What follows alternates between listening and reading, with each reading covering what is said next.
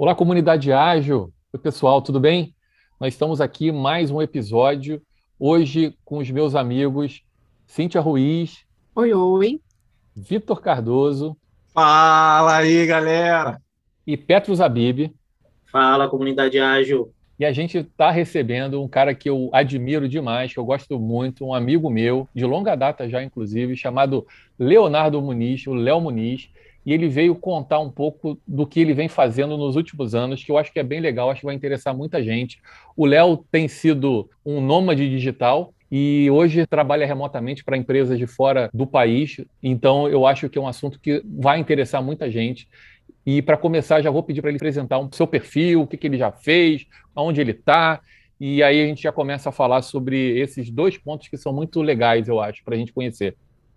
Olá pessoal, fala aí Barizon, Cíntia, Vitor, Petros, tudo bem? Obrigado por me receber aqui, fico extremamente honrado de participar.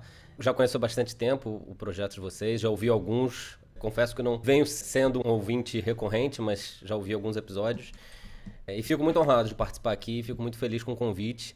É, espero engrandecer aí esse papo, essa troca. Certamente. Bom, como o Bari já falou, eu sou Léo Muniz, eu estou atualmente com 39 anos, conheci o Bari, trabalhei com ele, com a Cintia no Globo lá entre 2009 e 2014. Quando eu pedi demissão em 2014, porque esse modelo já me incomodava naquela época da gente acordar, trabalhar de 9 às... Quer dizer, no caso lá era até um pouco mais flexível, era, diria que é de 11 até 8 da noite, mais ou menos. Mas era um modelo já que me incomodava porque eu sabia que muita coisa que eu fazia eu já podia fazer remotamente, né? E eu me lembro que um pouco depois que eu saí do Globo conversando, numa das conversas com o Bar, eu comentei com ele que eu estava vendo que existia muita oportunidade fora do país é, para trabalhar remotamente, pessoas pagando bem, né, uns salários altos, porque já naquela época o, o dólar já estava 3 reais, então, pô, vamos multiplicar o salário por 3, parecia bem interessante. Eu falei que queria tentar aquilo, isso a gente está falando lá para 2015 ou 2016. Mas só em 2018 eu de fato tomei coragem e comecei, na verdade, um pouquinho antes, no final de 2017, em dezembro, eu comecei a mandar alguns currículos, correr atrás, consegui uma oportunidade remota numa empresa do Texas chamada Rainmaker Digital. Dei uma sorte porque uma das pessoas que me contratou era um brasileiro também, que já trabalhava lá. Além dele ter gostado do meu perfil, ter visto os trabalhos que eu tinha feito e ter se interessado, ele também achou interessante ter outro brasileiro junto na, na empresa. E eu fiquei nessa empresa por dois anos. Foi a empresa que me possibilitou viver como nômade digital. Né? Eu me lembro que naquela ocasião tinha muita vontade de sair do Brasil, então eu não estava mandando currículo só para oportunidades remotas, eu estava mandando também para oportunidades de realocação para trabalhar fora do Brasil. E eu mandei vários currículos, eu me lembro de ter comentado com a minha esposa e falado assim: olha, eu estou mandando vários. Se por acaso for uma oportunidade remota, se eu conseguir uma oportunidade remota, a gente sai e mora em qualquer lugar. Pode ser? Ela falou: tá bom, vamos, vamos embora. Ela topou. E foi exatamente o que aconteceu. Eu consegui essa oportunidade remota. Em, eu comecei em fevereiro de 2018 e em agosto de 2018 a gente saiu do Brasil. A gente fez um garage sale, né? Só que não foi na garagem, foi dentro de casa. A gente chamou os amigos, vendemos quase tudo que a gente tinha, entregamos o apartamento e metemos o pé na estrada. Saímos pela Itália, depois ficamos 14 dias lá, viajamos para Coreia do Sul, dois meses, Tailândia, quatro meses, enfim. É, nessa onda ficamos em 14 países diferentes durante é um ano e meio mais ou menos, ficamos até novembro, um pouco menos de um ano e meio, ficamos até novembro de 2019, quando voltamos ao Brasil para visitar os parentes e quando a gente estava pronto para sair de novo, o resto da história todo mundo já conhece, veio uma pandemia e, e nos obrigou a ficar aqui. Então, estamos no Brasil desde então. Mas foi uma experiência extremamente rica, né? Visitar 14 países. Não foi fácil, mas eu não me arrependo nem um pouco. Assim, foi extremamente rico. A empresa deu muito suporte. E fez toda a diferença. Ter, um, ter uma renda fixa em dólar, que é uma moeda forte no mundo inteiro, né? Deu uma, uma estabilidade para que a gente pudesse se aventurar por vários lugares diferentes. Então, isso foi de grande ajuda, realmente. E aí, bom, só para terminar essa apresentação, no meio da pandemia, no final de 2020, eu troquei de empresa, passei para uma outra empresa chamada Awesome Motive, que é onde eu estou até hoje, que é uma empresa que trabalha criando plugins de WordPress. Um dos principais plugins que existem hoje em dia são criados por eles, então WP Forms, uh, OptiMonster, enfim, vários plugins grandes são, são da empresa. E tô lá já tem um ano e meio, é, recentemente entrei como desenvolvedor, tanto na Rainmaker como na Automotive, entrei como desenvolvedor, agora na Automotive, há três meses atrás fui promovido a Team Lead e estou gerenciando uma equipe atualmente de três pessoas, né, contando comigo. Muito bom, Léo. E eu ia fazer essa pergunta, né? Porque você falou então sobre o WordPress e tal, mas você não falou sobre a primeira, qual era o seu papel lá. E aí seria legal, assim, se você puder só contar um pouquinho mais, quando você estava mandando os currículos, você estava buscando o quê? Quais papéis você estava buscando? Que características suas você queria explorar? Então, se você puder contar para a gente o que, que você estava buscando, acho que pode ajudar as outras pessoas a, a seguirem o teu, teu caminho também. Claro, eu dei uns passos atrás, né? Porque até quando a gente já trabalhava junto, já estava trabalhando, já tinha trabalhado como é, manager de maneira geral, né? como Scrum Master e como Product Owner, e já tinha, já tinha vinha gerenciando equipes. Só que se você abre um, um job listing de trabalho para fora, você vai ver que 80% é de desenvolvedor. Então eu dei uns passos para trás, entendi que isso era totalmente válido, eu gosto de desenvolver e apliquei só para vagas de desenvolvimento. Eu acho que eu até tentei vaga de Scrum Master, mas nem resposta recebi. Eu recebi algumas respostas de todas de desenvolvimento, enfim, e a que eu consegui ser contratado foi de desenvolvimento também já como desenvolvedor WordPress, que foi algo que eu também tentei correr, porque sim, eu tinha alguma experiência em WordPress, mas eu gostava mais de desenvolver com outras linguagens. Mas enfim, fiquei bem com isso. Acabou que eu me aprofundei muito no desenvolvimento de WordPress. E isso me reteve ali, né? Então eu consegui de um emprego para outro, mantive esse, esse cargo de desenvolvedor WordPress, mas a empresa que eu estou agora, que é muito. É, a, a, primeira empresa era muito pequena, tinha 10, 12 pessoas na Rainmaker. E a empresa que eu estou agora já é bem grande, já, tá, já são quase 300 pessoas atualmente. E existe uma estrutura que permite uma carreira, que permite a gente aspirar coisas diferentes eles sempre falam, se você quiser migrar para alguma outra oportunidade, se você acha que existem possibilidades na sua carreira que te interessem e tal, fale com a gente. E eu falei realmente, então disse que eu tinha interesse tanto em ser team lead quanto é, em trabalhar talvez com Python, criar uma área de dados dentro da empresa que não existe. Esse talvez seja uma área um pouco mais difícil, essa ideia ainda existe, está guardada. Por enquanto eu consegui virar team lead dentro da empresa. Enfim, aí os próximos passos é, ainda não sei. Deixa eu aproveitar a sua, essa sua última fala, que eu fiquei pensando enquanto você estava falando em Tailândia, fiquei com um pouco de inveja, confesso, mas fiquei pensando principalmente que Tailândia é literalmente do outro lado do mundo, né? E como é que funcionou para você essa questão? É, eu não sei como é que era seu time né, nessa empresa enquanto você estava na Tailândia. Como é que funcionou essa questão do trabalho assíncrono? Porque eu imagino que com a galera, né? Você, não sei se tinha outras pessoas também, trabalhando de qualquer lugar do mundo, como é que você faz, por exemplo, sei lá, uma reunião que é 10 horas da manhã em determinado fuso horário? Assim, você tinha esse, esse, esses problemas de fuso para trabalhar, e se era a maior parte do trabalho era assíncrona ou não?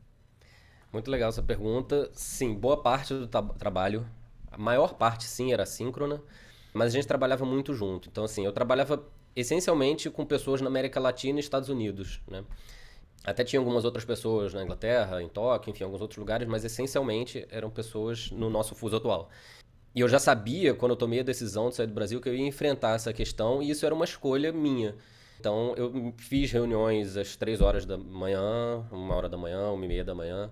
Em Singapura, eu me lembro de descer para o lobby do hotel e fazer reunião no lobby do hotel uma e meia da manhã, sabe? Porque ia deixar minha esposa dormir, né? Então, então, assim, nos lugares que a gente tinha um Airbnb que tinha um quarto que ela podia ficar, ficava na sala e fazia reunião de madrugada, mas no, em lugares que a gente ficava em hotel, normalmente lugares muito caros que a gente não podia ficar numa estadia muito longa por questão de preço mesmo, então, no hotel eu acabava descendo para fazer reunião no lobby, né? E, e é isso, assim, foi uma escolha minha, eu estava consciente e era, eu, era só eu, eu gerenciar isso. Se por um lado tinha dificuldade é, de ter que trabalhar muito na parte da noite e madrugada, por outro lado tinha a parte muito boa de ter o dia todo livre. Então eu podia durante o dia visitar os lugares, conhecer. Na Coreia do Sul quando acordava 11 horas da manhã, eu passava de 11 até 5, 6 da tarde conhecendo os lugares, visitando, né? Então, e de, quando voltava para casa à noite, aí que eu ia trabalhar. Uma outra coisa que ajudava um pouco também, que algumas das pessoas que trabalhavam comigo, é, os desenvolvedores que trabalhavam comigo, eles eram um pouco notívagos, né? Aqui do Brasil. Então, muitas vezes que eu trabalhava de cafés em lugares durante o dia, que eu parava para trabalhar durante o dia, eles estavam trabalhando porque eles estavam no horário invertido. Na verdade, eles estavam trabalhando de madrugada enquanto eu trabalhava de dia. Então, é, e acabava que a gente ia compensando e combinava. Quando tinha uma urgência, ah, precisamos fazer alguma coisa juntos, precisamos, ah, beleza, amanhã você pode tal hora, posso, a gente combinava e tudo, tudo se acertava, sabe? Então não foi um, um grande desafio é, resolver isso. E grande parte do trabalho, sim, era síncrono, né? Então, é, quando a gente sabe que o outro está dormindo ou que não está trabalhando naquele momento, a gente espera, né? Não tem. E eu acho que isso é uma cultura de, de empresas que são remote first. Elas entendem já que, o, que ser assíncrono é importante. Ao passo que empresas que precisaram, por causa da pandemia, do dia para a noite se adaptar para o trabalho remoto, elas têm essa dificuldade de entender que o trabalho remoto precisa ser assíncrono, porque as pessoas elas não necessariamente vão estar disponíveis naquela hora, elas podem precisar cozinhar um almoço que seja, né? não importa. Isso acredito que tenha gerado muito problema para empresas durante a pandemia que nas empresas que eu trabalhei eu não tive tanto assim, foi bem é, suave gerenciar isso. Muito legal, Léo. Cara, eu vim fazendo um monte de anotação aqui para te perguntar, mas eu acho que eu vou pegar um gancho aí que você falou agora por último e perguntar se para você é o seguinte, cara, se você acha que a empresa está focada no resultado é o que permite o nômade digital, o anywhere office, e não a, a empresa estar preocupada com o que a pessoa está fazendo, né? E olhando mais para o resultado, sabendo onde ela quer chegar e cobrando esse resultado que permite que isso seja possível? Qual a sua leitura em relação a isso? Concordo bastante com o que você falou. Acho que. E isso é uma das coisas que eu tento provar em toda empresa que eu entro. Inclusive, quando eu comecei a trabalhar no Globo, que não tinha nem um pouco modelo de trabalho remoto, apesar da gente ter no máximo lá um plantão. A gente tinha um plantão, plantão. remoto durante fins de semana e, e feriados, é, que a gente ficava por VPN. Mas a empresa, a empresa não tinha isso, mas já na, na, no Globo, e o Barizon é, pode atestar bem, porque ele era meu, meu manager na época, que eu sempre tentei mostrar que, independentemente se eu estava ali ou não, ou o momento que eu estava trabalhando ou não, é, que o resultado ia ser entregue, né?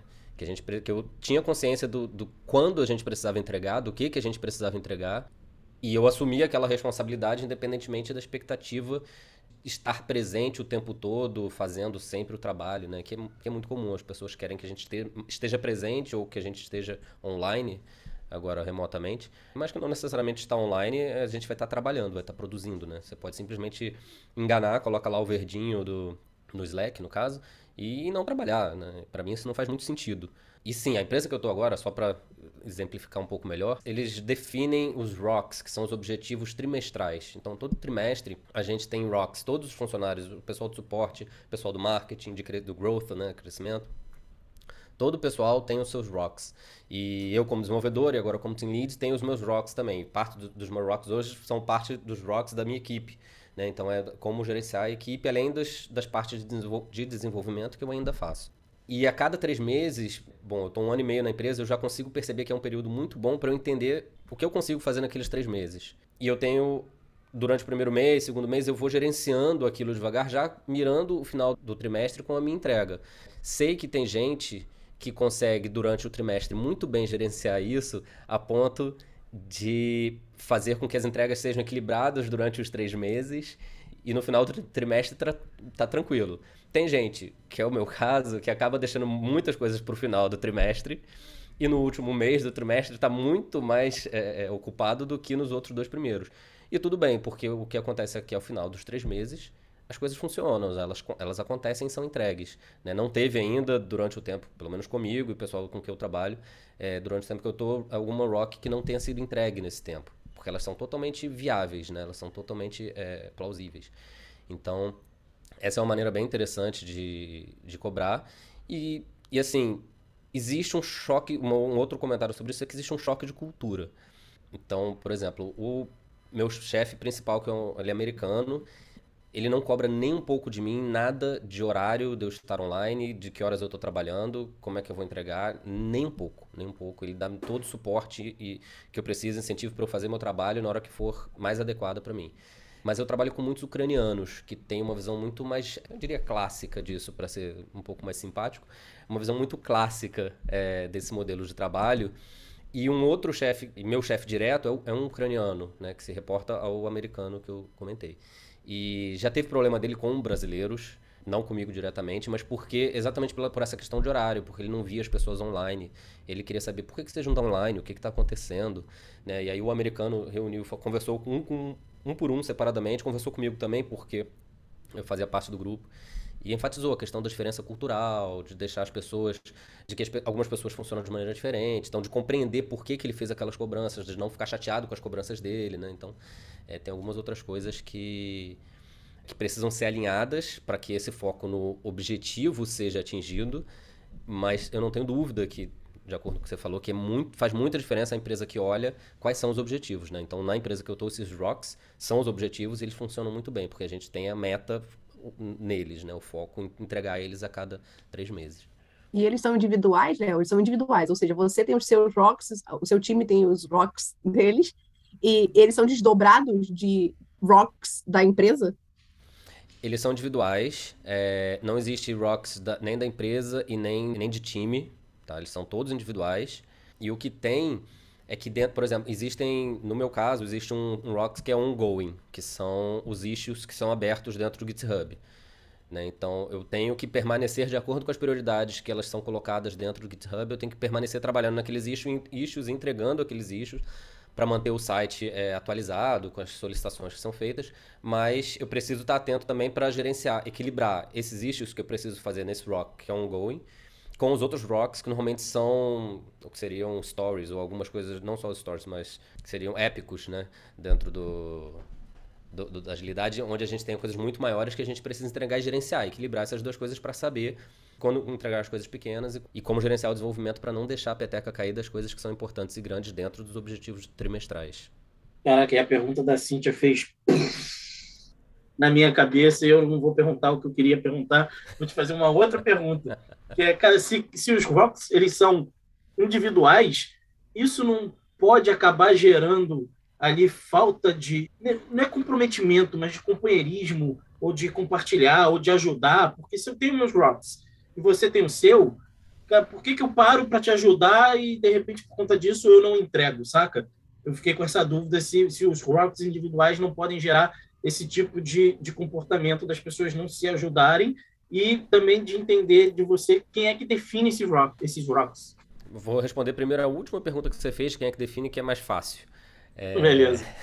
a segunda é um pouquinho mais difícil. Quem define é o, o diretor do plugin. Eu trabalho no WP Forms, que é um, um dos plugins da empresa, e cada plugin é como se fosse uma divisão da empresa. Né? Então a empresa tem mais de 300 pessoas, no WP Forms, que é o maior deles, são 60, mais ou menos, 60 pessoas, mais ou menos. Então tem o presidente que da empresa que ele é, coordena todos os plugins e cada plugin tem o seu responsável, sendo que esse responsável é quem define os rocks para todas, todas as pessoas junto com os responsáveis das áreas. Então, por exemplo, o Jared, que é o responsável do WP Forms, ele senta com o coordenador de desenvolvimento, que é o Slava, o ucraniano que eu comentei, e os dois juntos definem as rocks da, que vão ser desenvolvidas pela galera de desenvolvimento. Não sei, talvez eu participe disso para as pessoas da minha equipe, porque agora eu sou team lead. Eu, não, eu sou team lead só nesse trimestre, então não sei se os team leads também são convidados para as pessoas que estão abaixo, é, hierarquicamente falando, né?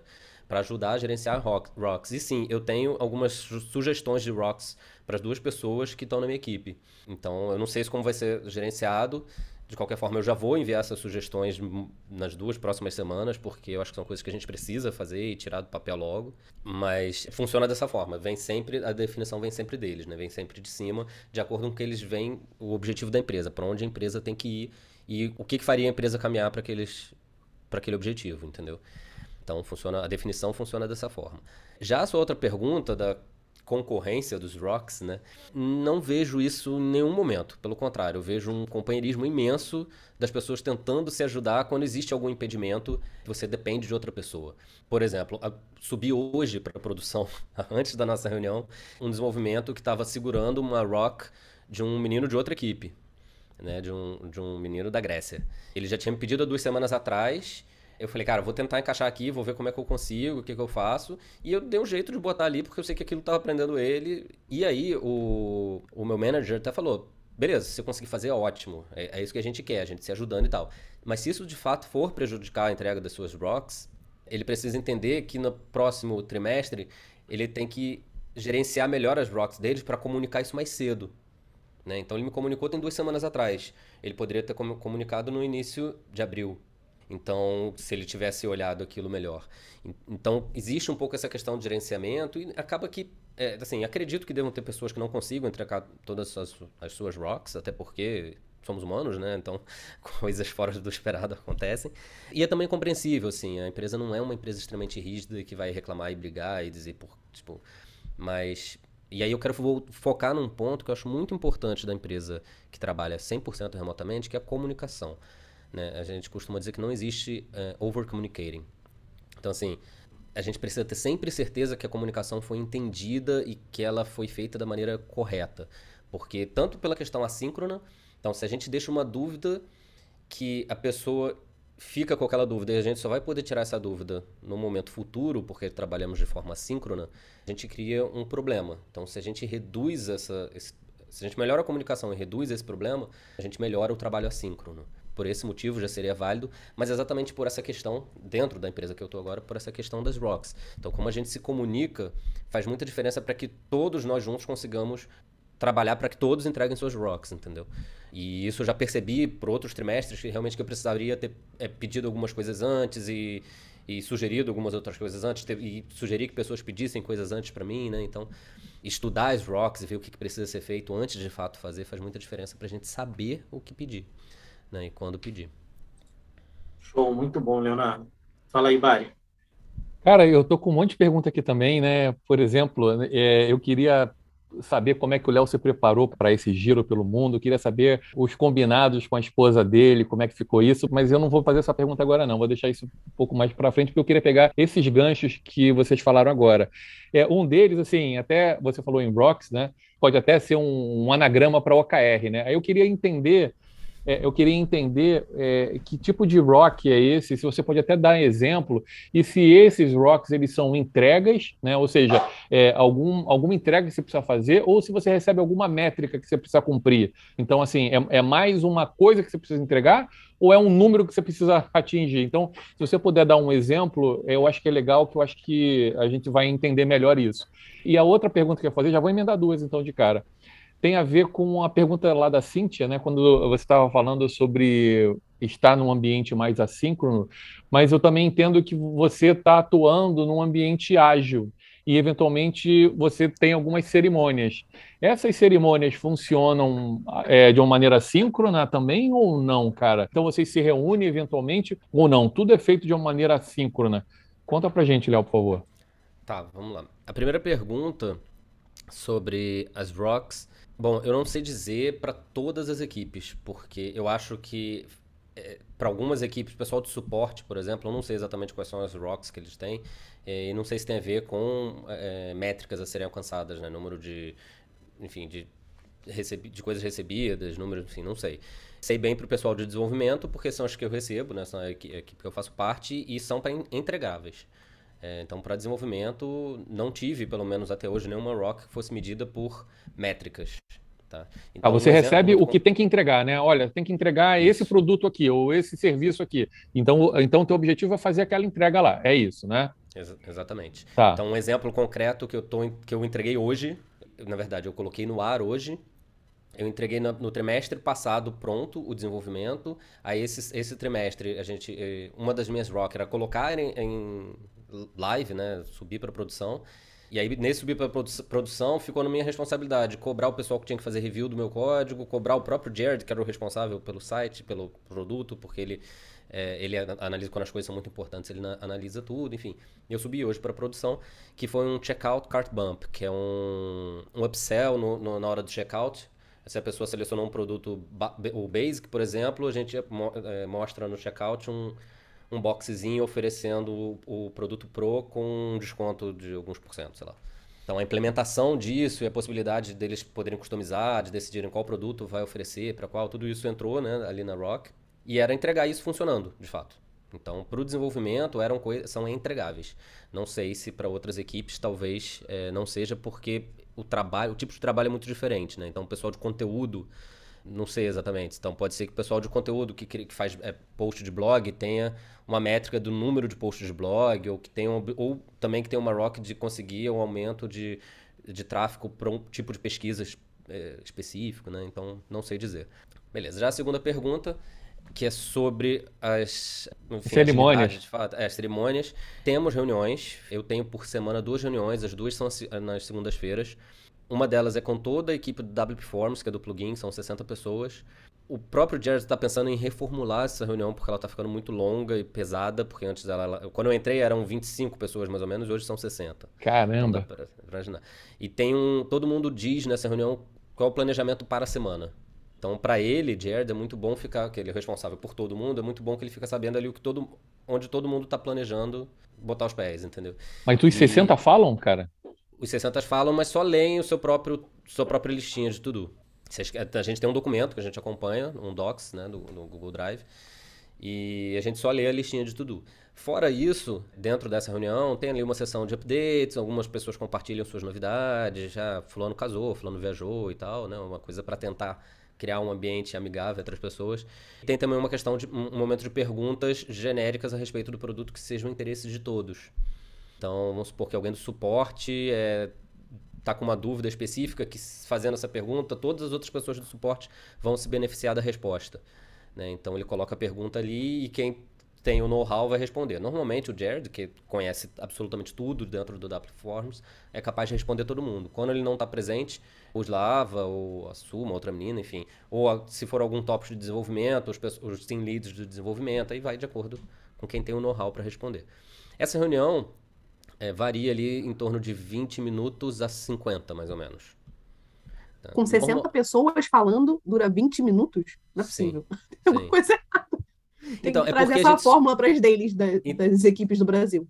Então, é porque a gente só lê uma listinha de itens. Você escreve, o que você vai fazer essa semana? Você escreve cinco itens, você lê esses cinco itens.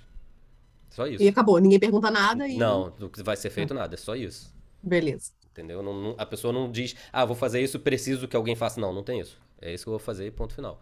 O resto vai ser combinado através do chat, numa, numa conversa assíncrona. Tá? Fora isso, a minha equipe tem uma reunião que é imediatamente após essa reunião.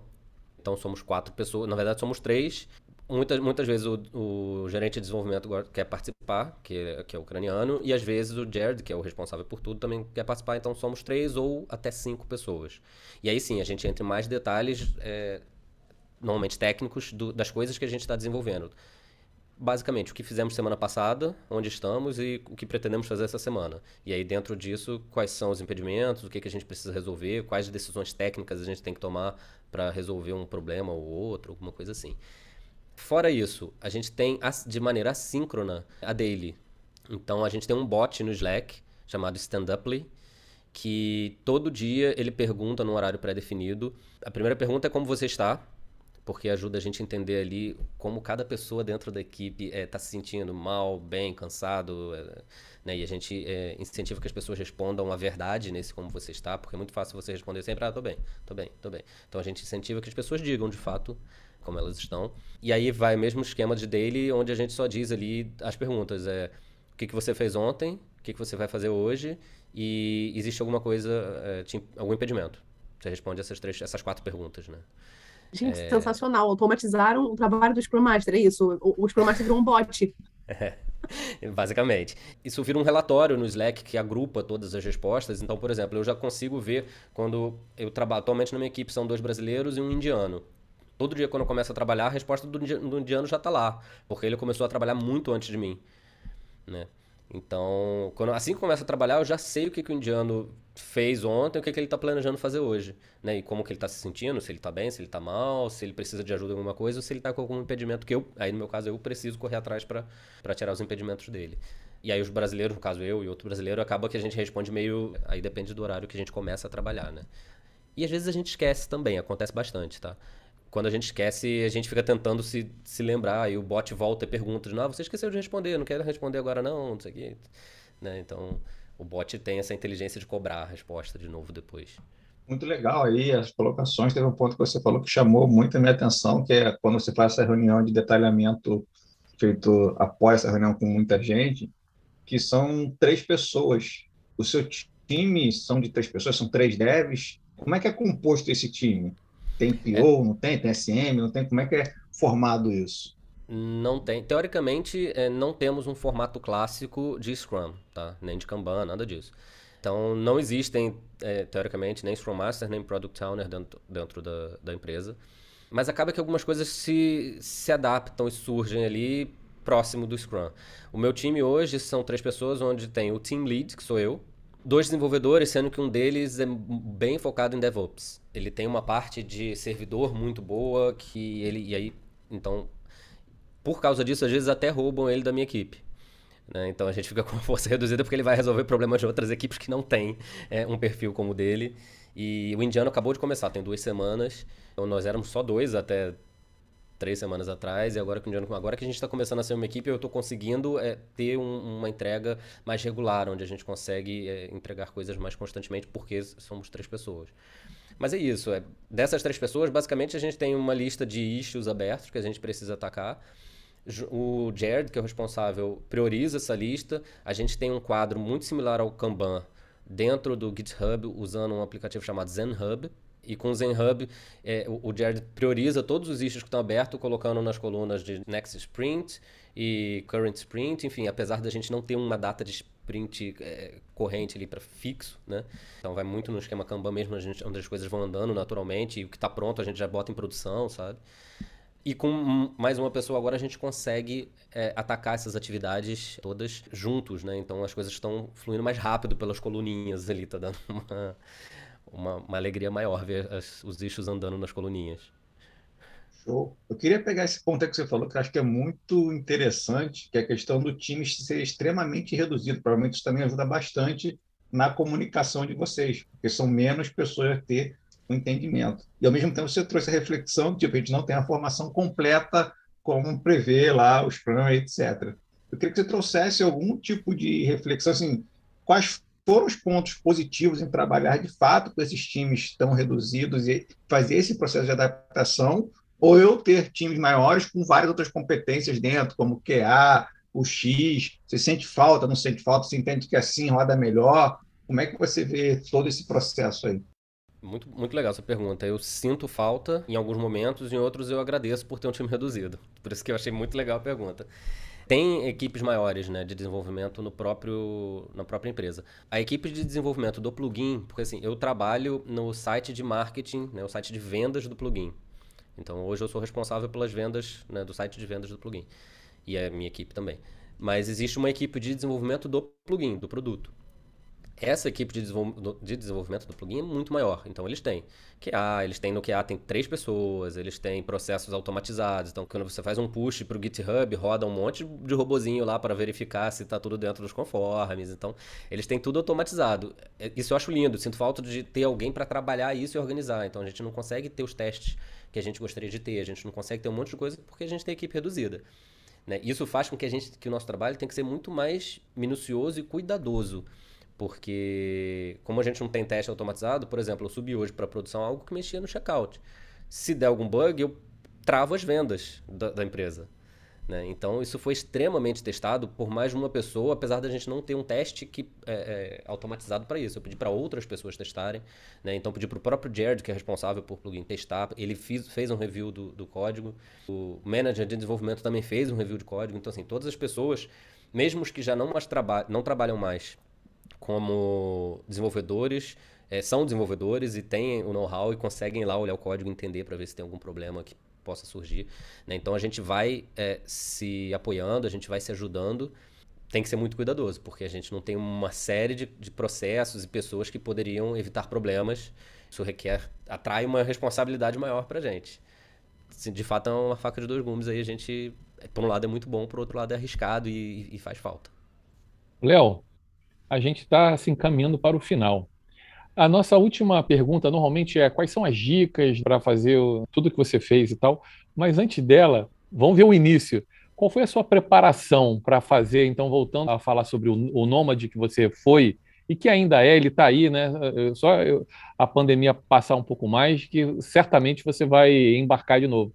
Qual foi a sua preparação para fazer isso? Quais foram os combinados que você fez com a sua esposa? Porque não é fácil, é uma decisão da família. Então, se você puder falar para a gente isso, é legal. E depois a gente quer saber as suas dicas para a gente encerrar é. o nosso episódio aqui, que está muito rico. Ótimo, vamos lá. O primeiro combinado que a gente fez é que a gente ia tentar, ao máximo, não deixar cair o padrão de vida que a gente já tinha conquistado é, vivendo no Rio de Janeiro. Né? Então, procurar sempre lugares parecidos com os lugares que a gente morava, com consumo parecido com o que a gente consumia, com estilo de vida parecido. Porque é muito fácil você virar nômade para passar perrengue. Quer dizer, fácil dependendo do ponto de vista, né? Mas você conseguir uma acomodação qualquer, você tem gente que vai para os lugares sem saber onde vai dormir, sabe? Tem gente tem algumas loucuras assim. E esse foi o principal combinado que a gente fez, era, olha, vamos sair daqui para levar uma vida bem similar com o que a gente tem em outros lugares, né? Concordamos com isso e concordamos também que se, isso, se a gente não conseguisse manter isso em outros lugares, que a gente que tudo bem a gente desistir e voltar atrás e voltar para a zona de conforto que a gente tinha aqui e tentar se recomeçar, né, tudo que a gente tinha aqui e tal. Então esse foi o principal combinado. A preparação a gente traçou no início, a gente sentou, fez um, um mapinha, para onde a gente pode ir, quais lugares a gente quer conhecer, traçou todos os lugares que a gente queria ir, onde a gente foi, aí fez o que, que seria dentro dos lugares que a gente ia, qual seria a rota ideal, né? Então a gente sai, sobe, vai para os Estados Unidos, vai para onde, ou então volta para a Europa. Então a gente tinha um plano inicial que passava por países que a gente foi adaptando aos poucos. Isso a gente só descobriu quando estava na estrada, porque a gente saiu do Brasil só com a passagem comprada, basicamente. Então a gente tinha a passagem de ida e volta, porque a gente não pode sair do Brasil só com a passagem de ida, né? Sem ter uma comprovação que a gente mora fora. E no aeroporto, minha esposa deu um estalo nela, resolveu comprar outra passagem de saída da Europa, que era a passagem que a gente já tinha em mente de ir para Coreia do Sul. Então a gente já tinha decidido que a gente ia para a Europa, ficar um tempinho na Itália é, e da Itália a gente ia para a Coreia do Sul. E foi ótimo, porque assim que a gente chegou na Europa, o cara pediu: quanto tempo vocês vão ficar? A gente, três semanas. Ele, deixa eu ver a passagem de saída. E aí a minha esposa tinha comprado, a gente estava embarcando no Brasil a passagem de saída para a Coreia do Sul, enfim. Deu tudo certo. Mas a partir desse ponto a gente foi adaptando um monte de coisas. Muitas coisas a gente conseguiu encaixar. Então, de fato, a gente tinha se planejado para estar tá na Tailândia em novembro para ver o Festival das Lanternas que tinha, a gente conseguiu e foi. Mas a gente tinha planejado, por exemplo, passar o Réveillon na Austrália. Não conseguimos, é, tanto por distância quanto por preço, era caríssimo. É, tanto a viagem quanto a hospedagem na Austrália era caríssimo, quanto o próprio ingresso para ver os fogos dos lugares que a gente gostaria de ver. Abortamos, passamos num lugar extremamente mais barato, que foi na Malásia a gente foi adaptando muita coisa. Tinha países que a gente nem imaginou que a gente fosse conhecer e a gente foi, como a Bulgária, por exemplo. A gente passou dois meses na Bulgária. Estando lá, a gente resolveu aprender um pouco de búlgaro. Né? Então, a gente teve algumas experiências muito interessantes nesse sentido, de, de conversar um pouquinho em búlgaro, entrar nos lugares e pedir um menu em, em búlgaro, né? E pedir a comida. E, né? Então, num lugar que a gente nem imaginou que a gente fosse conhecer quando a gente saiu do Brasil. Né? E outros lugares, normalmente os lugares mais caros, eles acabaram ficando para trás porque, porque são cidades muito caras. Né? Então, São Francisco era um lugar que a gente queria ir não foi porque era muito caro. Né? Ou a gente reduziu muito a estadia, a gente ficou muito tempo em Singapura, como a gente ficou muito pouco tempo em Paris e Londres até conseguimos ficar dois meses, mas porque um amigo hospedou a gente. A gente foi sempre adaptando, se movendo de acordo com que as coisas se apresentavam pra gente, né? Bom, a outra pergunta são as dicas, né? É, agora para a gente fechar o episódio, quais são as dicas que você falaria para alguém que quer fazer a mesma coisa que você fez? O que, que você recomendaria? Primeira coisa é coragem, né? Eu acho que é importante ter uma coragem para tentar. Total, total. Para tentar, porque assim, é, uma das coisas que eu vejo muito em muitos brasileiros é o, o medo de conseguir um trabalho fora do Brasil remoto porque tem insegurança com inglês. Eu trabalho há quatro anos para empresas fora do Brasil e ainda tenho insegurança com inglês. E isso não me impede de trabalhar, simplesmente porque eu tive a coragem de tentar. E, eu, e aí eu posso até dizer que eu levei aí uns três anos, mais ou menos, criando essa coragem, porque foi em 2015 que a gente conversou e eu falei que eu tinha interesse em conseguir uma, uma oportunidade remota e só em 2018 de fato que eu consegui. Não foi uma coisa eh, que surgiu de repente, ah, que fácil, ele foi lá, conseguiu um emprego. Não, não foi. Né? Eu passei muito tempo trabalhando isso na minha cabeça e pensando que seria possível, totalmente inseguro do meu inglês, que em quatro anos já melhorou absurdamente. E acaba que nós somos sempre muito mais autocríticos do que as pessoas que, que ouvem. Então, quando você fala, se esforça para falar inglês, principalmente se for com, com um nativo, o nativo vai entender 100% do que você está falando, né? E, e, vai te receber super bem, vai querer te ajudar. Complica se a sua vaga requer um inglês é, com uma proficiência melhor. Então, se for uma vaga de suporte que você precisa fazer um suporte é, falando, né, sei lá, por, por além de chat, né, você receber chamadas, por exemplo, é, isso pode complicar de fato se a pessoa não conseguir entender o que uma outra pessoa fala, né? Então, mas a, normalmente a vaga de desenvolvimento, o inglês não é uma barreira, que as pessoas acham que é. E, então, requer essa coragem. Eu acho que essa primeira dica é tentar Né? Eu acho que quanto mais não a gente leva, mais próximo a gente fica do sim. E eu acho que vale muito. Uma coisa que eu fiz que me deu muita, é, muita informação foi começar a seguir perfis de pessoas que vivem como nômade. Começar e ler o que, que eles estão fazendo. Tem um monte de blog que fala sobre isso. Então, assim, esse é um caminho que já está até bem trilhado. Tem pouca gente vivendo assim, mas é um caminho que está bem trilhado, sabe? Então, é, eu comecei a viver na época do nome, como nômade, na época que a gente já tinha TransferWise para fazer transferências de dinheiro entre países facilmente. Né? Se, você se a gente fosse falar isso há oito anos atrás, nove anos atrás, ia ser um perrengue. Como é que eu tiro esse dinheiro dali para receber em outro lugar? Então, assim, as soluções existem aos montes e, e várias dúvidas que existem, algum, alguém já, já teve e tem algum lugar na internet disponível, porque as pessoas compartilham, elas é, oferecem. Então, é achar esses perfis, ver quem são as pessoas e começar a se informar. Assim, eu sou uma pessoa que eu gosto de um mínimo de planejamento para sair. Conheço gente que saiu sem nada, assim, ah, não tinha emprego, não tinha dinheiro, foi embora, foi para Ásia, ficou três anos morando na Ásia, pedindo favor, deu aula de inglês para criança no, no, Vietnã, deu assim, foi tocava saxofone na rua para ganhar dinheiro de, de, de transeuntes, a galera muito roots, não é o meu caso. É, então, é, isso varia muito de perfil para perfil. Pessoas que têm um perfil mais parecido com o meu um mínimo de planejamento para pensar, bom, como é que eu vou pagar as contas, como é que como é que eu vou gerenciar o pagamento do Airbnb no cartão de crédito, vou manter os cartões de crédito do Brasil, então o dinheiro tem que ir para o Brasil de alguma forma. Como é como vai ser essa equação? Isso tudo, todas essas soluções já existem e os nômades digitais estão todos falando sobre isso. Tem comunidade no Facebook, tem vários perfis de Instagram, então tem um monte de gente que já está mais do que escolada sobre como fazer essas coisas, entendeu? Então acho que isso é muito válido. Alguma dica de ouro assim ainda? De ouro, eu acho que não. Eu acho que. É, é... Coragem. É coragem. É, né? eu acho que a coragem é, coragem. coisa é tentar se jogar, né? Se tem o sonho, é correr atrás dele, porque mesmo que seja uma experiência que a pessoa se arrependa, não se arrependa, né? Mas que dê errado, é uma experiência que vai ter algum aprendizado. Então acho que tem que tentar, né? Certamente, certamente. Uma última pergunta aí, antes de, de encerrar. Queria saber aí na tua trajetória, porque a tua história é bem encantadora aí. Quantas pessoas se converteu pelo caminho para ser nômade também? Olha, eu acho que eu mais inspirei as pessoas a ter a vontade do que eu converti. Porque nenhuma das pessoas próximas que me seguem, que convivem comigo, de fato viraram nômade. Mas o que eu ouvi de perguntas é, de pessoas interessadas e querendo saber detalhes. Ah, mas aí como é que funciona? Como é que a gente transfere o dinheiro? E como é que funciona a questão de imposto? Como é que você paga imposto num lugar e no outro? É, mas quanto tempo você fica? Né? Então, e isso atualmente tem acontecido muito dentro da minha empresa, porque a gente tem toda sexta-feira um, chat de um chat livre, onde participa todo mundo. Eles sorteiam num breakout rooms do Zoom. Você fica com cinco pessoas que você conhece ou não. Se você não conhece, você passa a conhecer e é livre. Você conversa por meia hora com as pessoas de e nós somos 45 ou 46 países diferentes. Né? Então, como eu já estou um ano e meio na empresa, a grande maioria já me conhece e já sabe que eu vivo como nômade digital. Vira e mexe, surge alguém perguntando, mas eu, eu tenho vontade de fazer isso também. Como é que você... Aconteceu recentemente. Mas como é que vocês fazem? Vocês alugam Airbnb? Vocês alugam Airbnb sempre com cozinha para fazer comida? É, sempre com, com cozinha, porque não dá para ficar comendo em restaurante todo dia. A gente mora onde a gente está. Né? A gente não vai comer em restaurante todo dia. E, e, aí várias perguntas, detalhes. Mas você usa Airbnb somente? Usa outras plataformas? A gente sempre olha mais uma plataforma. Então, quer dizer, essas dicas é, de quem já botou o pé na estrada são sempre muito ricas, né?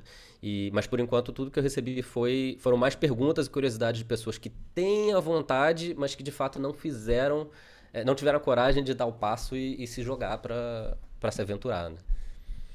Muito bom, Léo. Muitas dicas, né? Eu acho que foi muito inspiradora a sua conversa. Para quem quer fazer isso também, eu acho que aqui tem altas referências, né? E a gente vai colocar também para que as pessoas leiam a respeito. Mas, Léo, super obrigado, foi um prazer tê-lo aqui. Foi muito bom ter escutado a sua experiência, não apenas como nômade, mas a, a, a, forma que você trabalha na sua empresa foi muito legal. Era até um viés que a gente nem ia abordar aqui e que, e que foi muito bom né, para a gente ver como é que funciona uma empresa também que, que trabalha com esse tipo de esquema, né, que é um pouco diferente até. Então foi muito bom conhecer. E, cara, super obrigado, obrigado por ter vindo. Foi realmente um prazer te ver novamente, te reencontrá-lo aqui. E até a próxima, cara. Espero que você venha de novo aí conversar com a gente. Tem que vir contar, tem que vir contar um derrotas da Cíntia internacional agora. Ah, total. Derrotas total. internacionais. Total, Cíntia, eu, total. Derrotas. Se o Léo puder, já tá, por mim já tá combinado. Total. Tô dentro. Boa, boa, Léo. Obrigadão, cara. Muito Eu que bom, agradeço. muito bom mesmo. Eu que Obrigado agradeço. parabéns pela, pelo trabalho aí que você fez. Acho que você conseguiu. é, deve ser realmente muito difícil ser nômade, né? as pessoas acreditarem que você não está ali a passeio, que você está de fato trabalhando. Então, assim, foi muito boa a história que você contou e essas experiências realmente foram incríveis em vários âmbitos aí. Super parabéns aí pelo seu trabalho. Pela coragem. pelas suas Né? explicações, é, pela coragem, pelo trabalho e pelas suas explicações, sim, consegue mostrar, mesmo te conhecendo agora, o quanto você é comprometido com as entregas. E, além da coragem, as pessoas precisam passar esse nível de credibilidade que você consegue passar muito bem. Então, super parabéns aí, demais. Obrigado aí por compartilhar com a gente. Obrigado, gente. Muito obrigado pela oportunidade, pelo espaço. Fico muito feliz de estar aqui. E queria só acrescentar uma última coisa: que se alguém tiver, algum ouvinte, tiver de fato interesse e já estava com aquela plantinha ali crescendo para virar nômade e quiser entrar em contato, pode entrar, que- entrar que eu vou ajudar com o maior prazer, com tudo que eu puder, todas as informações. E aí no privado mesmo, por e-mail, seja lá o que for, o Bari vai ter meu contato, enfim, é, que eu vou ajudar com muito prazer. Muito bom. Olha que pode ser o primeiro a ser convertido, hein? Ó, É, Valeu, Léo. Obrigadão. legal, obrigado, cara. Obrigado, Até a próxima, então. Valeu, a valeu, próxima. galera. Abraço, Tchau, tchau. Tchau, tchau.